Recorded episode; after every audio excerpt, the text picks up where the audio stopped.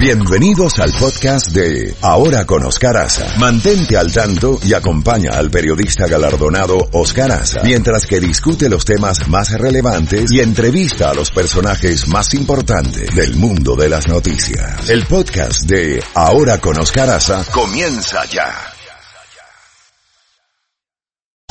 Levántate en la mañana con más música. Más música. Más noticias. Y la credibilidad de Oscar Aza. Oscar Aza. En la Z mañana.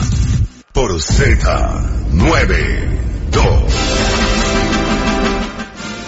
8 de la mañana y nos vamos a México precisamente donde está el analista de seguridad y columnista del Universal de México, Alejandro Hope, desde Ciudad de México, a quien agradecemos que esté con nosotros en la mañana de hoy. Eh, Alejandro, muchas gracias por acompañarnos. ¿Cómo está eh, la sigue la reacción, continúa la reacción a esta masacre en eh, México de esta familia estadounidense, bueno, que tenía la doble nacionalidad? ¿Se sabe algo más de cuál fue el motivo para que se produjera esta masacre? Buenos días. Buenos días, buenos días al auditorio.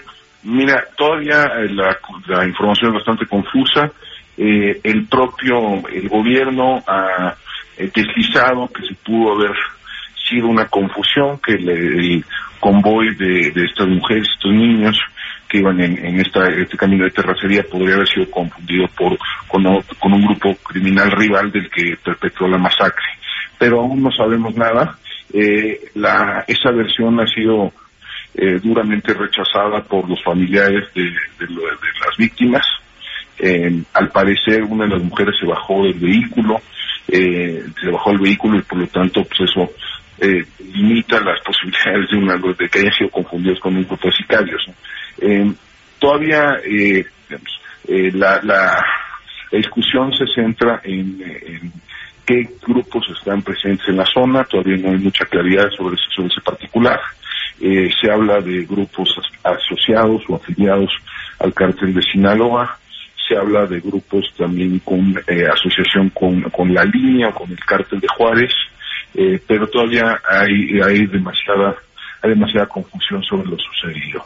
Ahora bien, eh, Alejandro, el, el presidente Andrés Manuel López Obrador rechazó ayer la ayuda del gobierno del presidente Trump. evidentemente está recibiendo críticas aquí en Estados Unidos esta actitud del presidente de México, porque eh, es aceptado por casi todo el mundo que el narcotráfico es un crimen transnacional, que no es un crimen que se limite a la frontera geográfica de ningún país. Eh, ¿Cómo ha sido tomado esto, eh, esta declaración del presidente AMLO de rechazar la ayuda estadounidense? Pues mira, hoy aparece una encuesta en el diario Reforma, que en una encuesta telefónica en cual el 50% de la población estaría a favor de recibir ayuda estadounidense. La pregunta es de, qué, de qué naturaleza, ¿no? Eh, de qué naturaleza la, Constitución mexicana prohíbe la, presencia de eh, elementos militares extranjeros en territorio nacional, entonces eh, no podría ser de, ese tipo. aquí la, yo creo que todavía no hay mucha una decisión al interior del gabinete de seguridad, al interior del gobierno, sobre qué solicitar al gobierno de Estados Unidos si es que algo, o cómo administrar las eh, consecuencias de esta masacre para la política exterior del país, ¿no?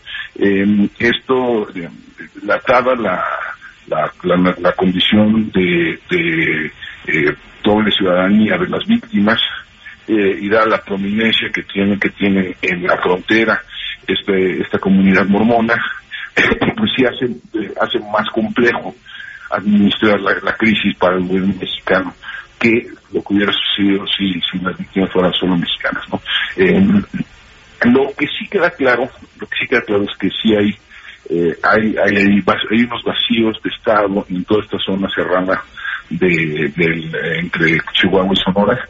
Eh, déjame darte un, dato que es interesante.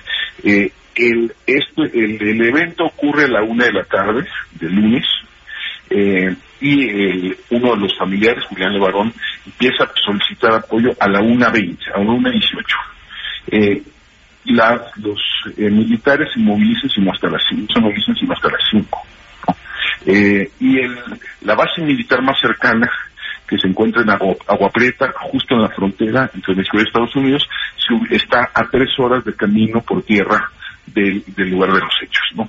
Eh, no se convocó también a militares que estaban en Chihuahua, a Guardia Nacional que estaba en, ambos estados, todos estaban lejos. Esto te habla de, un vacío eh, de un vacío de Estado y una, incapacidad del Estado mexicano para controlar franjas de territorio. Eh, y ese es un problema que no se está corrigiendo. Si uno ve, por ejemplo, los números del despliegue de la Guardia Nacional, eh, entre Chihuahua y Sonora son poco más de 4.000 elementos. un número muy similar al que están desplegados en la Ciudad de México. Entonces, eso habla de un problema en las, prioridades eh, en las prioridades de la, de la, política de seguridad y en las prioridades del despliegue de los recursos disponibles. Eh, yo, eh, esto no sabemos si va a conducir una rectificación de la política de seguridad, yo francamente lo dudo, pero sí tiene unas características distintas a otros de los incidentes de alto impacto que hemos visto en las últimas semanas, ¿no? Que es el, el carácter eminentemente binacional binacional del drama, ¿no? Y eso eso le pone una presión distinta al gobierno mexicano que, que otros eventos recientes. Ahora bien, eh, ha sido también muy criticado, Alejandro, eh, la haber cedido a las presiones de los carteles en el caso de la redada al hijo y la captura del hijo del Chapo Guzmán. ¿Fue un error del gobierno de Andrés Manuel López Obrador eh, acceder a, y, haberlo puesto en libertad al hijo del Chapo?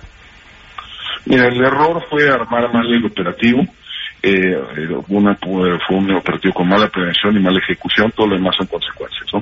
Es decir, ya la decisión ya de, terminar el operativo y por lo tanto poner en libertad a Ovidio Guzmán, pues ya era, ya era una decisión forzada ya se estaban, habían, eh, el, este grupo criminal, el cartel Sinaloa, ya tenía rehenes, ya habían secuestrado ocho militares, estaban amenazando unidades, habitacionales donde vivían familias de los militares, eh, estaban, eh, había balaceras en, buena parte de Culiacán, o sea, en esas circunstancias ya no había mucha, mucha, mucha opción para, para, para moverse, o sea, podrían haber traído refuerzos, podrían haber sacado helicópteros, pues sí, hubiera sido una batalla campal eso. Entonces, en esas circunstancias ya no había, ya no había mucho margen para, para moverse. Lo que sí queda claro es que todo lo anterior, todo lo anterior sí eh, denota problemas de, eh, de coordinación al interior de las fuerzas de seguridad, problemas eh, en la cadena de mando, dificultades para, para coordinar la respuesta comunicacional posterior, eh, y esto sí, pues de un, un, operativo puede fallar, ¿no? Eso muchos han fallado en el pasado. Eh, el problema es, es, cómo se ha administrado este, este, este asunto, ¿no? Si, si sales y das mentiras flagrantes el día mismo del, incidente, que es lo que, hicieron, salen y dijeron que había sido un, un encuentro fortuito, un enfrentamiento producto de un patrullaje de rutina, algo que resultó enteramente falso, pues entonces la credibilidad de la autoridad se va mermando, ¿no? Y eso ha sido de un problema operativo se convirtió en un problema político. Ya. Bueno, Alejandro, vamos a darle seguimiento, como hemos estado dándole todos estos días, a esta tragedia, así como a la importante fuente noticiosa que es México para todos nosotros. Y te agradezco mucho estos minutos. Hasta una próxima oportunidad. Un placer, muchas gracias, muchas gracias, Victoria. Bueno, ahí estaba Alejandro Hope, quien es eh,